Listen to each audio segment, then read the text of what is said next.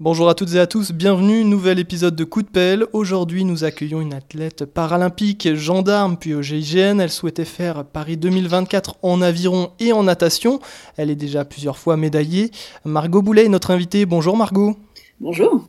On a beaucoup de choses à se raconter, notamment ton parcours qui est assez incroyable. Euh, notre fil rouge tout au long de cet épisode sera le flow, cet aspect de concentration qui permet de vivre pleinement l'instant présent, une partie essentielle du mental en course. Coup de pelle, c'est parti. C'est ton dos derrière pour sortir bien carré. C'est l'heure de vérité pour euh, le 2 de coupe. Coup de pelle, le podcast du Magaviron.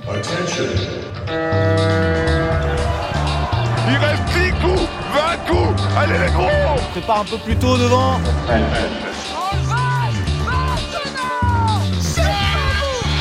Présenté par Thomas Pronguet. Margot, tu fais partie de la team Para-Aviron depuis maintenant 4-5 ans et les années Covid, c'est ça? Oui, exactement. Moi, j'ai commencé mon tout premier stage en décembre 2019, hein, pour être précise. Tu as été médaillée de bronze aux Jeux Olympiques de Tokyo, en bronze également deux fois sur les mondiaux et deux fois médaillée d'argent. Euh, Tu es aussi championne de France Indoor PR3 dans ta catégorie. C'est un très beau palmarès pour quelqu'un qui a débuté il y a 5 ans. C'est vrai que les choses se sont, euh, se sont bien enchaînées, dites comme ça. C'est vrai que ça, on a l'impression que ça fait beaucoup. Moi, de, de, de l'intérieur, j'ai toujours envie d'en avoir plus, hein, donc euh, il faut, faut continuer. On va revenir sur ton parcours, euh, ton arrivée dans l'aviron et ce palmarès. Euh, mais pour commencer, on va faire une petite présentation. C'est la première partie de notre épisode. Comment tu te décrirais? Tu es assez grande quand même. Oui, je, je pense que j'ai un gabarit qui me permet d'être intéressant pour, pour ramer. Je suis 1m78, euh, donc bon, ça a joué en ma faveur, je pense, quand j'ai commencé l'aviron. Et puis surtout, euh, je, je viens déjà du sport de haut niveau par la natation en tant que valide. Donc euh, je savais déjà ce qu'était l'entraînement, la rigueur de l'entraînement. Et puis je pense que j'avais des capacités cardio-respiratoires qui étaient euh, intéressantes pour commencer l'aviron. Donc ça a vraiment joué en ma faveur euh, dans les débuts. Même s'il a fallu vraiment...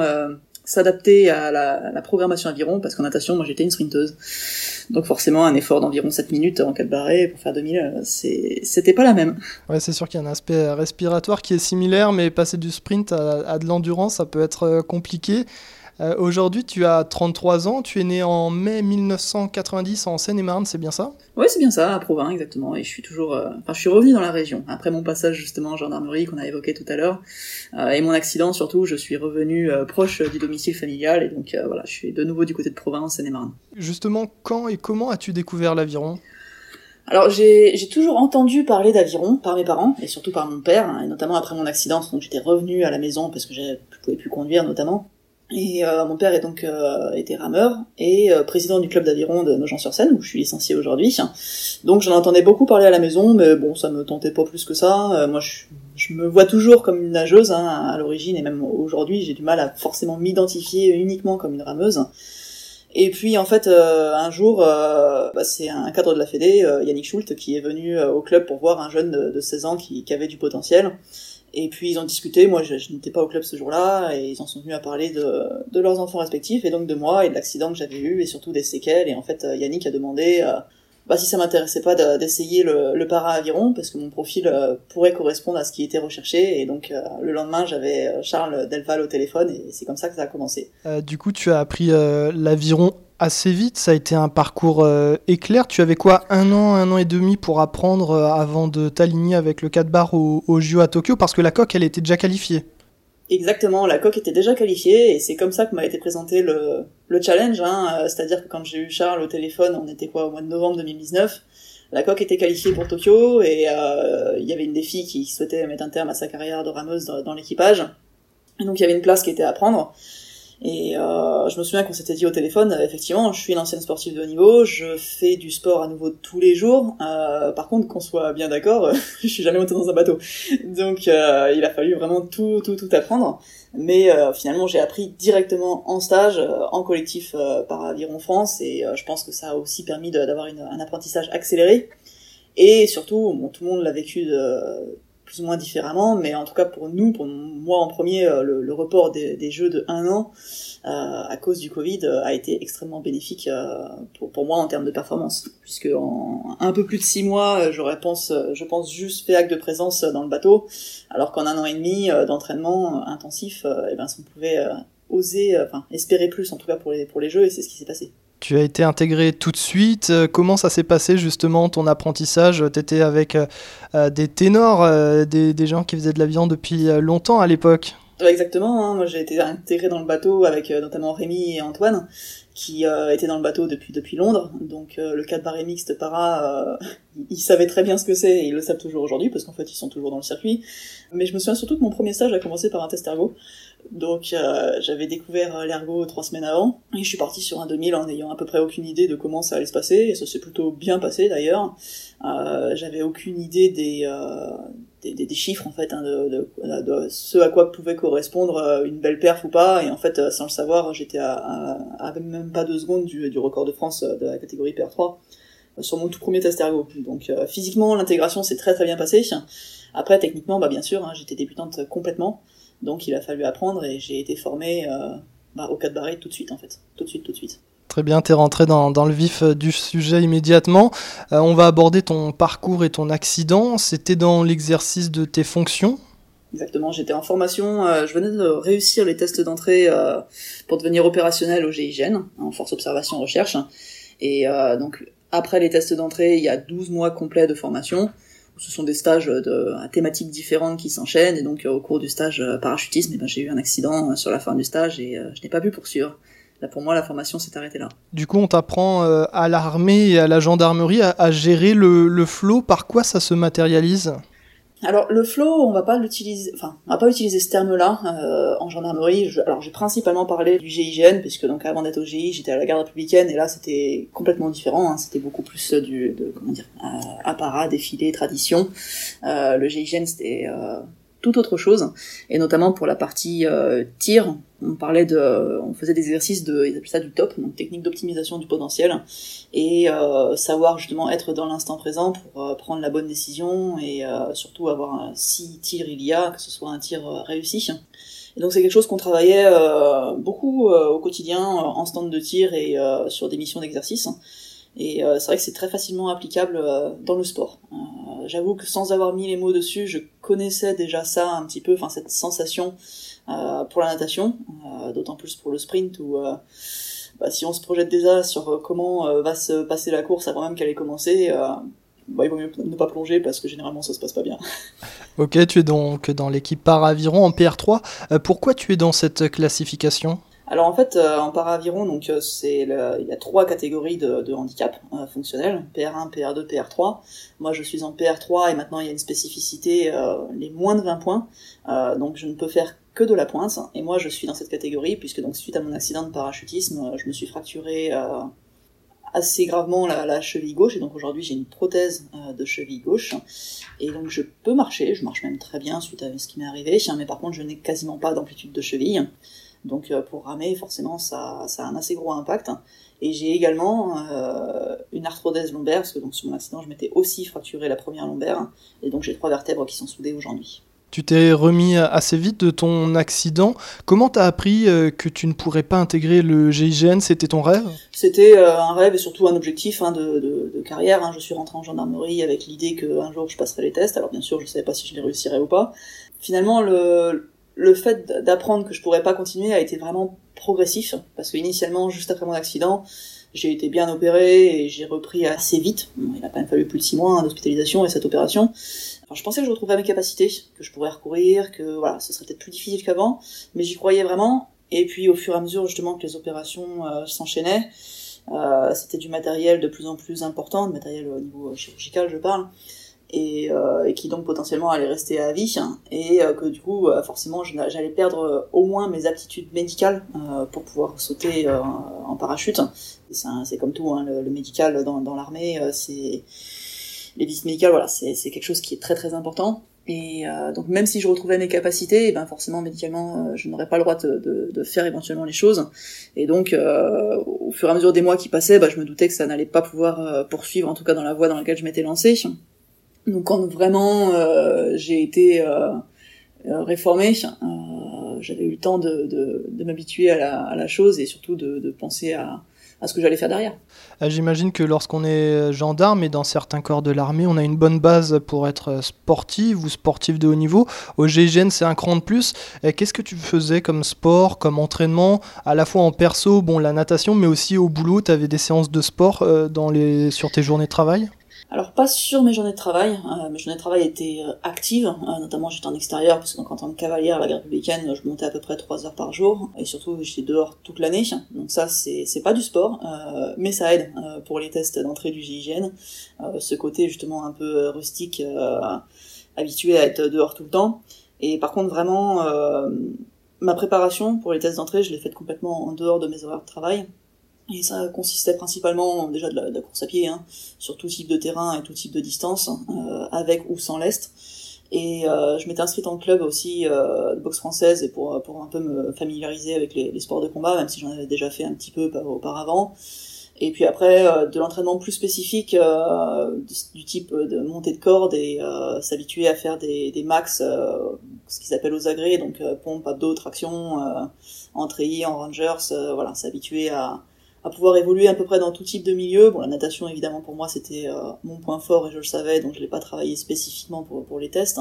Euh, même si je me suis amusé quand même à nager euh, pieds et poings liés, parce que je sais que c'est fait partie des toutes premières épreuves et bon, en natation course, on s'amuse pas à nager attaché. Il n'y a pas trop d'intérêt, on va dire. Mais voilà, c'est des choses qu'il a fallu travailler un petit peu avant pour savoir comment je réagirais et euh, voilà. Après, euh, c'était du sport du coup tous les jours, euh, en fonction de mes déplacements et, tout ça aussi, parce que forcément j'avais un, travail, hein, euh, mais je profitais justement généralement de mes déplacements pour m'entraîner dans des conditions différentes et des fois des fois des conditions qui sont pas optimales, ce qui est très différent justement du des habitudes de programmation sportive d'un sportif de haut niveau, où tout est optimisé, le sommeil, les horaires d'entraînement, pour que tout roule bien et qu'on puisse en faire le maximum.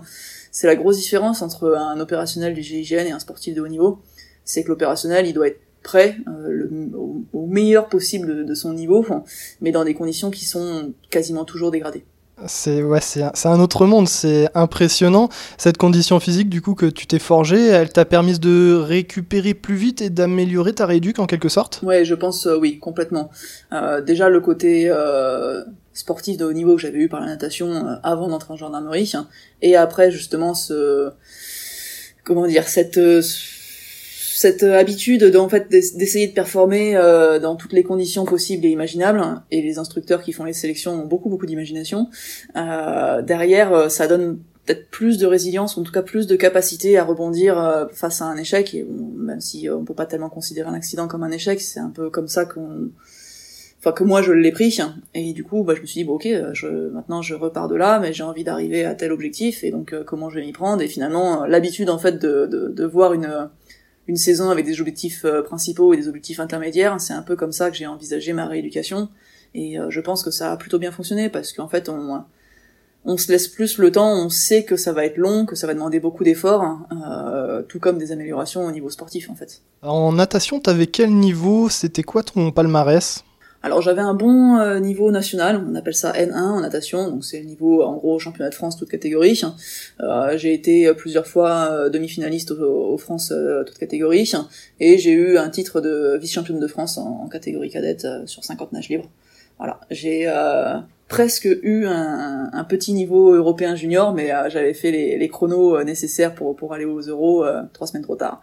Donc voilà, c'est ça s'est un peu arrêté à ce moment-là, puisque quand on loupe le wagon euh, justement des sélections en équipe de France, tout ça, après derrière c'est difficile de rattraper de rattraper le retard. Et euh, c'est vrai que si j'ai un seul regret en natation, c'est d'avoir changé de club euh, un peu trop tard. j'étais j'ai eu un niveau national en étant dans un tout petit club où ça se passait extrêmement bien pour moi, mais où j'avais pas de concurrence du tout à l'entraînement. Et j'ai changé de club, j'avais quoi? J'avais 16 ans et c'était déjà un peu un petit peu trop tard, malheureusement. Ouais, c'est la dure loi du sport, mais qu'on peut aussi appliquer à l'aviron. C'est un peu pareil qu'on a besoin de se challenger dans les clubs. Euh, on va parler un peu d'ergo. Est-ce que c'est quelque chose que tu apprécies aujourd'hui? Alors, apprécier, on va dire la gestuelle en elle-même, pas forcément. C'est quand même quelque chose de très très répétitif. Hein. Mais par contre, j'apprécie vraiment le, fait de pouvoir mesurer individuellement justement des, euh, une progression ou euh, pouvoir savoir reconnaître des axes de travail justement sur des distances qui pour moi sont toujours bah, aborder avec, alors pas de la prévention, mais en tout cas avec des pincettes. Hein. je suis très à l'aise sur des efforts courts et, violents, mais sur du, du 7 minutes et quelques, ça demande beaucoup de préparation pour moi. Et là-dessus, justement, l'ergo, contrairement bah, au, au 4 barrés, moi je peux faire que de la pointe en, tout cas en compétition, euh, ça permet justement ouais, vraiment de, de, de savoir ce qu'on vaut euh, soit euh, physiquement mais aussi psychologiquement. Et je trouve que là-dessus c'est vraiment un très très bon outil et du coup j'apprécie d'en faire euh, de manière assez régulière et surtout de me challenger à avoir des chronos euh, plus régulièrement que ce que les compétitions officielles euh, peuvent nous, donner. Tu es d'ailleurs championne de France indoor en para, c'était en 2021, avant les JO. Comment ça s'est passé la préparation? Et pendant la course, qu'est-ce que tu as, qu'est-ce que as éprouvé? Alors moi j'ai cette particularité justement que les courses généralement et surtout celles qui se passent bien, je m'en souviens pas beaucoup du, du moment de vraiment dans la course, hein, que ce soit sur un ergo ou, en bateau. Enfin, euh, c'est vrai que tout à l'heure on parlait du flow et je pense que euh, c'était le cas aussi en natation. Quand je suis vraiment dans ma course, eh ben j'ai assez peu de souvenirs. Euh, sur mes 2000 à l'ergo, euh, je vais avoir des points précis un moment de la course ou des euh, des, des chiffres qui, qui m'apparaissent, hein, mais pendant une course, je pense que je pense à rien du tout en fait. C'est euh, un geste après l'autre, et, euh, et dans ma prépa, c'est un peu pareil en fait. Hein. C'est euh, chaque coup euh, vient après l'autre, et on essaye de le faire le plus parfaitement possible, et en respectant justement euh, ce que je pense que je suis capable de tenir, sans être trop ambitieux ou trop facile. Et puis ça s'arrête là. C'est vraiment très très simple dans ma tête. Très bien, et c'est comme ça généralement qu'on arrive à, faire ses, meilleurs perfs, euh, que ce soit sur des courses en, ligne sur l'eau ou, sur l'ergo, c'est vrai. Euh, pour aborder euh, maintenant ton palmarès, on va parler des mondiaux de 2023 plus précisément à Varese. Mais déjà, qu'est-ce que tu retiens de ton parcours en 4 barres lors de l'Olympiade de 2021 à Tokyo? Ce qui était impressionnant sur cette, ce parcours pré-Tokyo, c'était la, la, dynamique de progression qu'on avait entre chaque euh, entre chaque euh, on va dire épreuve internationale. À chaque fois qu'on s'alignait, on était euh, meilleur et on montait dans la hiérarchie mondiale. Et ça, c'est quelque chose qui est euh, très très galvanisant, voire même euh, un peu ouais, on arrive un peu en euphorique au départ parce qu'on se dit bah qu'est-ce qu'on va faire de mieux encore cette fois-ci quoi. Et c'est vraiment du coup une très bonne dynamique, je pense, pour un pour un groupe et même au, au niveau de l'individu. Et du coup, c'est vrai qu'on fait, je me souviens, on fait une médaille de bronze en aux Euros en 2020, euh, en octobre à Poznan, c'était ma toute première compétition internationale, toute première compétition d'aviron tout court même d'ailleurs. Et euh, alors que les favoris n'étaient pas là, chez nous c'est toujours les Anglais, hein, les favoris en 4 barré mixte, euh, PR3, voilà, ils sont euh, omniprésents. Et euh, l'année suivante, on fait deuxième alors qu'ils sont là, donc finalement c'est pas une mais deux places au niveau européen qu'on gagne, et avec les chronos qui sont à chaque fois bien bien meilleurs. Et donc on arrive à Tokyo en étant alors pas confiant, mais assez serein sur notre niveau et en se disant, ben voilà, on a, je pense qu'on a encore progressé. Et euh, au début, on rêvait d'une finale, mais je pense qu'on peut rêver d'un podium. Et du coup, forcément, comme on avait connu que des réussites, et ben on se pose même pas la question de qu'est-ce qui peut se passer, mal se passer quoi. C'est euh, on y va, on fonce et puis de toute manière vu qu'on a progressé, bah ce sera déjà mieux que la fois d'avant. Ça c'est quelque chose qui est vraiment agréable en course sur un enjeu comme les JO, c'est important d'entrer dans le flow, d'être focus voilà sur l'instant présent pour ne pas passer à côté de sa course. Complètement. C'est difficile euh, à mettre en place volontairement euh, le flow, vraiment. Euh, je pense qu'on peut appeler ça aussi une chance hein, quand, quand, ça arrive, quand toutes les conditions sont réunies. Et par exemple à Tokyo, moi la, j'étais stressée évidemment le matin de la finale, euh, comme tout le monde je pense. Et je me souviens euh, jusqu'à ce qu'on mette le bateau sur l'eau, une partie de l'échauffement, mais vraiment par contre à partir du moment où on s'est aligné et voilà que euh, le sabot est monté et qu'on était dans les starts, euh, justement du start jusqu'au passage, il y, avait, un pont qui était à peu près aux 750 mètres là sur le bassin. Bah, comme je disais tout à l'heure, je me souviens absolument pas de la course parce que je pense justement que j'étais vraiment que dans l'instant présent et, euh, et ça s'est très bien passé, quoi. Ça s'est vraiment très très bien passé, et on fait exactement le, plan de course qu'on qu voulait, euh, décaler nos, nos, adversaires principaux, qui étaient les Australiens pour la médaille de bronze. Et en fait, euh, ce qui me sort un petit peu de cet état, bah voilà, c'est une, une relance des, des, consignes qui sont données par notre barreur. Et à ce moment-là, ouais, c'est comme si un peu je me, je me reconnectais, et du coup, je, je, je, recommence à penser en fait à ce qui peut se passer derrière. C'est pas que c'est forcément mauvais, mais en tout cas, je me souviens que ça m'avait sorti justement d'un état un peu de alors c'est pas que c'est déconnecté, mais c'est un peu plus du, comme du pilote automatique en fait. Le, le corps sait ce qu'il a à faire, et la tête essaie de ne pas perturber le corps en fait. C'est un peu comme ça que moi je le ressens, hein, le flow. Pour euh, ceux que ça intéresse, et je ne doute pas qu'ils et elles sont nombreux, euh, on définit le flow comme un état mental atteint par une personne lorsqu'elle est complètement plongée dans une activité, qu'elle se trouve dans un état maximal de concentration, totalement du coup absorbée par son occupation. Il y a de nombreux ouvrages qui développent cette question dans le sport, ils sont souvent en anglais, mais euh, vous pouvez aussi consulter des articles qui abordent le sujet sur le net. chaque membre de l'équipage, Margot, doit être dans cet état état psychique pour espérer voilà, performer au meilleur euh, de, ce qu'il peut faire sur une course, sur un championnat, des mondiaux, les JO, etc. Je pense que oui, mais j'avoue que c'est quelque chose dont on ne parle pas tellement euh, entre nous, euh, justement de savoir si tout le monde arrive à être dans cet état de, concentration et de, aussi de relâchement, parce que je trouve que le flow c'est aussi beaucoup du, coup du relâchement. Je sais pas si on y est tous en même temps, mais en tout cas c'est vrai qu'on recherche et les, les cet état et les, euh, les, consignes qui peuvent nous être données souvent sont euh, vont dans ce sens-là. C'est euh, de pas chercher plus, de chercher justement ce qu'on sait faire et euh, pour ne pas essayer de se, enfin c'est pas c'est ne pas essayer de se transcender le jour J, mais vraiment être cette sensation ouais, de, pilote automatique, on sait ce qu'on sait le faire, on sait qu'on sait le faire à quatre, et euh, voilà, d'être tous euh, ensemble sur ce qu'on a travaillé, et donc ça, favorise, je pense, une entrée collective dans, un état proche du flow. Et alors, est-ce que toi, tu as des, des, trucs ou des astuces pour t'y plonger euh, tu, tu expliquais pas forcément, mais voilà, en tout cas, un espèce de mood ou quelque chose qui va t'y amener? Moi, je fais pas mal d'exercices de respiration, euh, plus ou moins inconsciemment, surtout dans les quand on est justement coincé dans les starts. Là, je trouve que c'est très très long. C'est quelque chose que je connaissais pas en natation. Euh, être arrêté comme ça juste avant une course, c'est assez difficile, mais bon, ça fait presque partie de la course.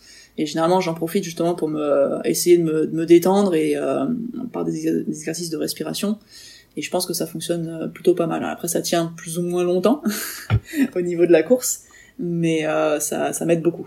À Bled, du coup, cette année en 2023, vous êtes médaillé de bronze avec le 4 barré PR3. Est-ce que tu peux revenir sur ces championnats d'Europe? Euh, Dans la presse sportive, tu avais mentionné que le bronze, euh, c'était pas satisfaisant, un peu frustrant. Effectivement, euh, moi j'ai vécu vraiment ce, résultat en finale comme une frustration. même voire même une déception, hein, on peut le dire, tout simplement parce que je pense qu'on n'a pas été au niveau justement de ce qu'on était capable de faire, capable de fournir en termes de performance et on fait une, meilleure série euh, que ce qu'on fait en finale. Alors pas en termes de chrono parce que les conditions météo n'étaient pas identiques, mais en tout cas en termes de place. Et euh, du coup l'équipage allemand repasse devant nous en finale alors qu'on était, euh, on avait fait une belle bagarre en série et qu'on avait gagné. Et pour moi, on passe au travers de notre finale. Techniquement, on part mal. Et après, on a du mal à se trouver euh, pendant la course sur le semi du milieu qui d'habitude est plutôt notre point fort. Et bon, on n'arrive pas, à, pas à revenir, pas à recoller suffisamment en tout cas pour être dangereux euh, pour une, deuxième place. Et euh, ça a été frustrant. Ça a été frustrant parce que du coup, il y a la sensation de pas réussir à, s'exploiter justement collectivement au maximum de notre potentiel. Et c'était une des premières fois que ça pouvait arriver en course, en finale en tout cas et euh, c'est pas agréable. c'est pas agréable. Ça se comprend. Il y a eu, euh, vous vous êtes rattrapé depuis avec la Coupe du Monde à Varese. Euh, Est-ce qu'il y a une montée en puissance de votre équipage sur cette saison 2023 Comment tu le ressens toi? Alors une montée en puissance, je pourrais pas dire. Euh, ça a été une année où c'était la première fois qu'on avait un collectif aussi large, notamment au niveau masculin. Et en fait, euh, on a eu une composition différente à chaque compétition.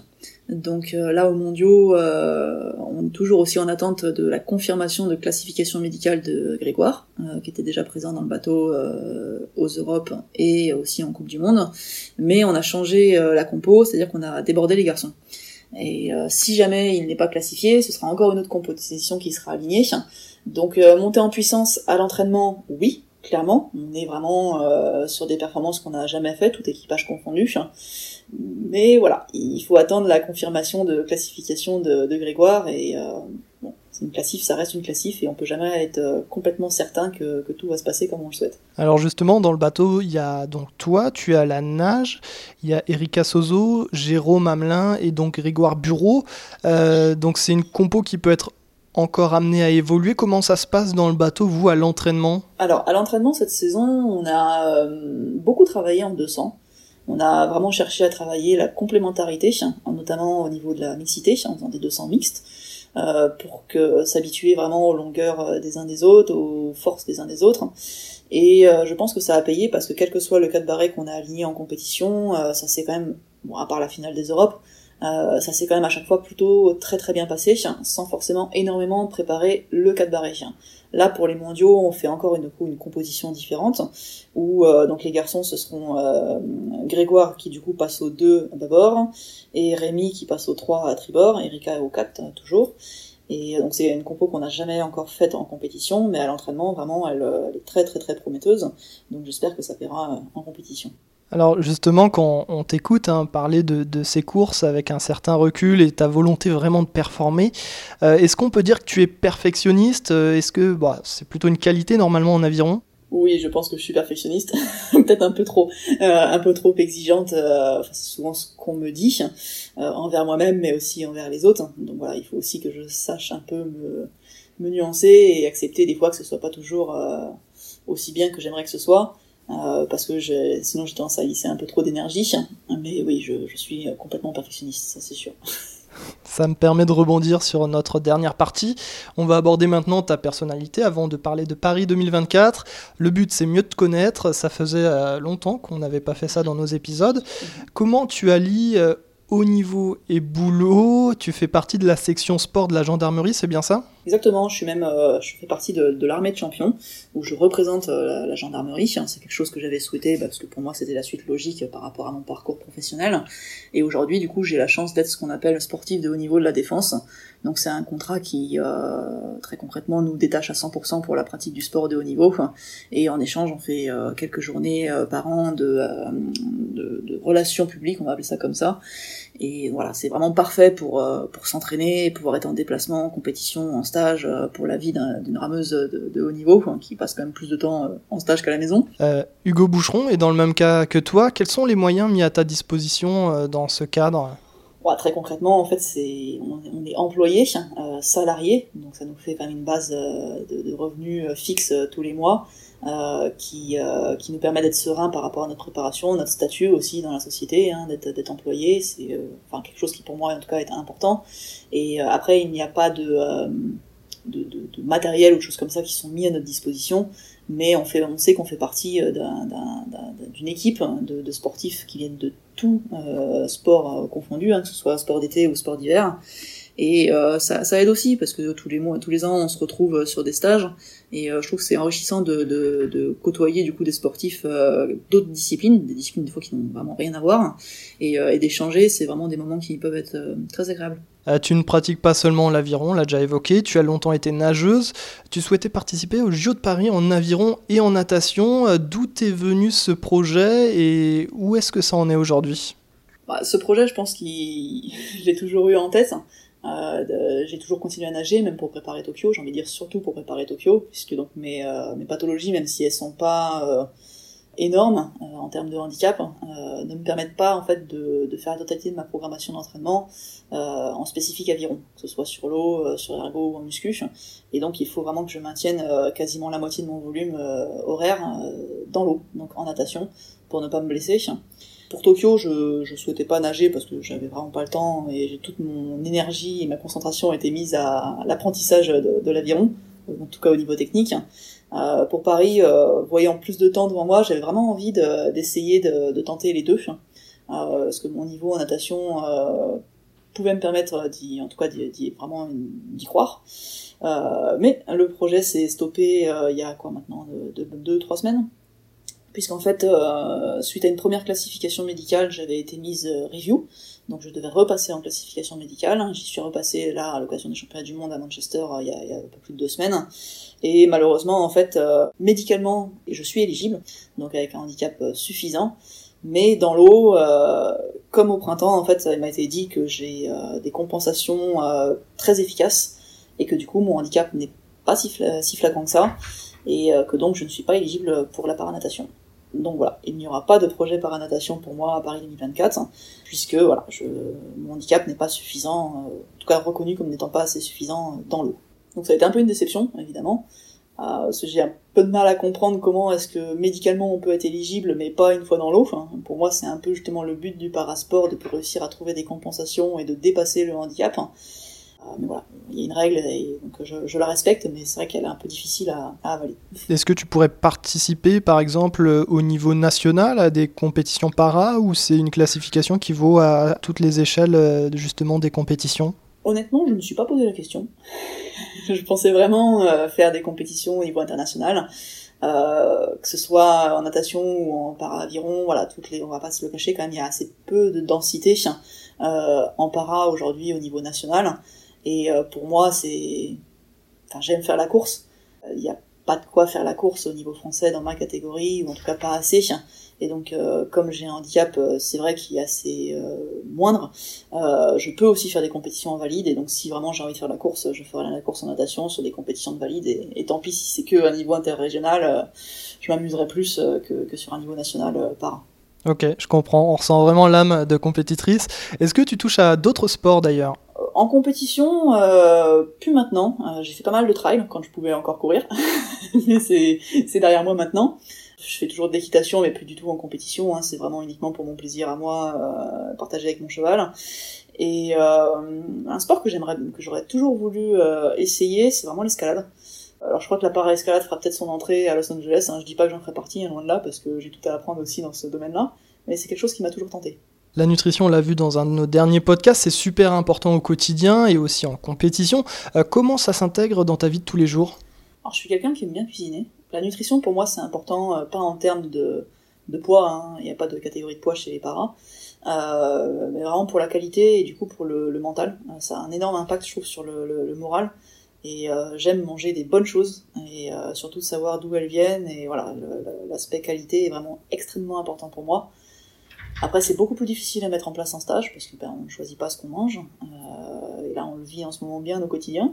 Mais euh, c'est, c'est ouais, c'est, c'est pour moi, c'est vraiment primordial.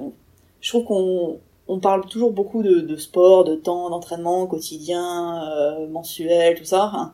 Euh, finalement, sur une journée euh, de, de 24 heures, quand on passe déjà 4 heures euh, effectives d'entraînement, c'est déjà une bonne, bonne journée. Mais mine de rien, ça en fait quand même 20 euh, encore à côté, donc finalement c'est une immense majorité. Et si sur ces 20 heures, on fait des choses qui sont contre-productives pour l'entraînement, comme par exemple une mauvaise nutrition, ou une mauvaise gestion du sommeil, ou de la récupération, ou, euh, ou de l'aspect psy, et ben je pense que ça a finalement un tel impact sur l'entraînement que nos 4 heures finalement elles servent pas à grand chose. Et euh, pour moi c'est vraiment important de, de, prendre tout en compte, parce que je pense qu'à haut niveau tout le monde s'entraîne bien, beaucoup, fort, de manière intelligente. Mais euh, ouais, je, en tout cas, j'aime à croire que tous les aspects qui rentrent euh, autour dans, la vie, dans ces 20 heures qui restent, sont au moins aussi importants que l'entraînement. C'est quoi euh, d'ailleurs ton plat préféré? Généralement, ça va être euh, du saumon. saumon en papillote avec des petits légumes, du brocoli, choses comme ça, j'aime beaucoup. Sympa ça. Et il y a un aliment que t'aimes pas du tout à l'inverse? J'ai de plus en plus de mal avec la viande. La viande rouge, euh, tout ça, c'est, il faut vraiment que ce soit de très très très bonne qualité et très bien cuisiné. Sinon, euh, je dis pas que je suis végétarienne, hein, loin de là, euh, mais il faut vraiment que ce soit du bon. Sinon, je préfère ne pas en manger.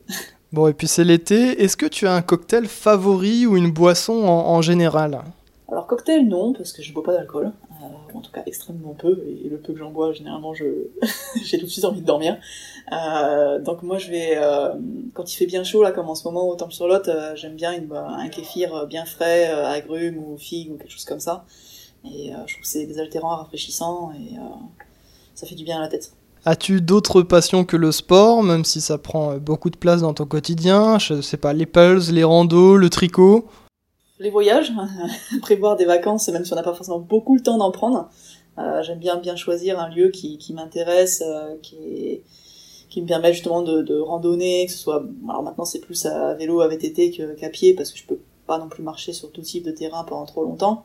Euh, et puis je suis aussi propriétaire d'une maison, et donc maintenant, alors c'est pas que je suis passionnée de travaux, mais en tout cas je m'y plonge bien. Et euh, donc voilà, c'est quelque chose qui, qui m'intéresse aussi beaucoup, euh, les, bonnes recherches de matériaux et pouvoir se faire un, petit euh, chez soi bien douillet qui, qui, me plaît. Et euh, après, dans mon côté perso, pour pouvoir justement garder, je trouve un, équilibre sain. J'aime vraiment, alors c'est pas couper, mais dans mes journées, avoir toujours un moment complètement à moi et surtout qui n'a aucun rapport avec le sport. ou la gendarmerie. Et euh, principalement, ça passe par des moments où je, que je passe avec mon cheval, parce que je suis toujours cavalière, toujours propriétaire d'un cheval. Et voilà, c'est, euh, ça m'aide aussi à être euh, dans le flow avec lui, parce que les chevaux, pour ceux qui connaissent bien les chevaux, euh, si on n'est pas complètement avec eux, ils nous le font sentir tout de suite. Et voilà, c'est vraiment une, une aide euh, pour moi à la, à la, détente, à la décontraction, et ne pas toujours penser que sport et, et aviron en particulier. Question personnelle toujours, est-ce que tu es en couple ou accompagné, Margot, dans la vie? Je suis en couple. Très bien. Est-ce qu'il y a une cause ou une asso que tu défends euh, de manière euh, régulière ou occasionnelle? Alors, une cause ou une asso en particulier, pas forcément, mais euh, j'aime beaucoup quand euh, j'en ai suffisamment le, le, temps, en tout cas, me déplacer et voir euh, des, des, jeunes, notamment dans les collèges, les lycées, et parler de, de sport. alors pas forcément de compétition, mais de sport, d'activité physique, voilà, pour essayer de lutter contre la, la sédentarité et l'obésité qui vont avec. C'est vraiment quelque chose qui me, qui me, tient à cœur. Il y a une chose que tu rêves de faire, euh, je sais pas, plonger, construire une tiny house, faire le tour du monde, voilà, un truc bien précis Bien précis, il y en a, il y en a beaucoup. il y en a beaucoup. Euh, surtout des, des, ouais, des, voyages, prendre le temps de, de voyager, de découvrir et, euh, et d'avoir aussi un, un chez-soi qui me, qui me plaît énormément. Vraiment réussir à, à lier ces deux choses-là pouvoir bouger, mais revenir à une base qui me plaît aussi, ça fait c'est important pour moi. Merci pour toutes tes réponses. Pour en revenir un peu plus sur euh, l'aviron, est-ce que tu as toujours des cloques lors des gros, euh, des gros stages hein, ou en compétition? Alors non, moi j'ai la chance d'avoir une peau euh, de, paysanne, on va dire ça comme ça. Donc je développe des grosses cales, par contre ça, c'est sûr que j'ai pas les mains douces. Je suis très très très peu sujette euh, aux ampoules ou, euh, aux cloques, donc là-dessus je m'estime vraiment chanceuse. C'est quelque chose qui m'avait aussi beaucoup aidé dans mes, dans mes tests euh, d'entrée au, au GI, d'avoir justement cette, cette rusticité au niveau cutané. Ça va bientôt être le moment de conclure. Quels sont les prochains objectifs pour toi? Vous êtes déjà focus là sur Paris 2024 avec le 4 alors déjà, on est focus sur la qualification, donc sur les mondiaux là, qui sont euh, début septembre. Euh, évidemment, on, pense à, Paris et, euh, parce qu'on espère se, qualifier. Et pour l'instant, on a vraiment de, très très bonnes raisons d'y croire. Mais vraiment, chaque chose en son temps. Et d'abord la qualif. Ensuite, si on peut monter sur le podium des mondiaux, ce sera une bonne chose. Et puis après, il sera le temps de nous laisser le temps de faire une petite coupure pour vraiment se plonger à fond dans Paris 2024 mais avant de se plonger dans Paris 2024, il faut déjà être qualifié. Comment elle va se dérouler justement cette phase de sélection? Pour la Cox, c'est assez simple. Euh, il faut être dans le top 6 euh, au mondiaux, donc concrètement, il faut rentrer en finale A. Euh, et après, individuellement, euh, ben, ce sera un schéma de saison assez classique, hein, avec un collectif large en début de saison, et puis certainement des piges, j'imagine, pour déterminer qui sera dans la coque pour les Jeux. Bon, même si c'est pas pour tout de suite, comment tu t'imagines ces Jeux à la maison, parce que ça va être littéralement chez toi, en Seine-et-Marne c'est vrai que je serais vraiment, euh, si tout se passe bien, la, locale de l'étape. Euh, moi, j'habite euh, à quoi 50 minutes de Vers-sur-Marne, donc c'est vraiment très très proche. Honnêtement, j'essaie de pas trop y penser, parce que je pense que les, les jeux euh, dans son propre pays, euh, c'est quelque chose d'encore plus euh, stressant. En tout cas, ça met une pression qui peut être supplémentaire, et on n'a pas besoin de ça pour réussir une bonne course. Donc je vais me préparer du, du mieux que je peux, vraiment réussir, essayer tout mettre en place pour être la plus performante possible le jour J, mais en y pensant euh, le moins possible à l'avance. Euh, on en revient un peu sur, sur le flow, hein, faut pas trop se projeter non plus, euh, sinon on se projette rarement bien, je trouve, on pense toujours à ce qui peut arriver de pas bien, et c'est usant sur, sur, le long terme. Donc c'est dans un peu plus d'un an pour nous les Jeux paralympiques. Et ouais, vraiment déjà, chaque chose en son temps, déjà se, se qualifier, faire une belle perf si possible aux mondiaux, et après euh, reprendre une saison, euh, j'ai envie de dire classique, le plus classique possible, et, euh, et aller jusqu'au bout, et si possible faire une, une magnifique finale au jeu à Paris, ce serait, ce serait génial. Bah, tout à fait. En tout cas, on te souhaite le meilleur à toi et tes coéquipiers dans cette phase de sélection, de préparation. Pour nous, c'est la fin de cet épisode. Merci Margot d'avoir discuté aviron et de ton parcours avec nous. À bientôt. Avec plaisir. À bientôt. Nous, on se retrouve très vite pour un prochain épisode de Coup de pelle. N'hésitez pas à noter ou commenter cet épisode et nous dire ce que vous pensez de votre podcast. En attendant, portez-vous bien, motivez-vous pour la rentrée et rentrez dans le flow comme Margot.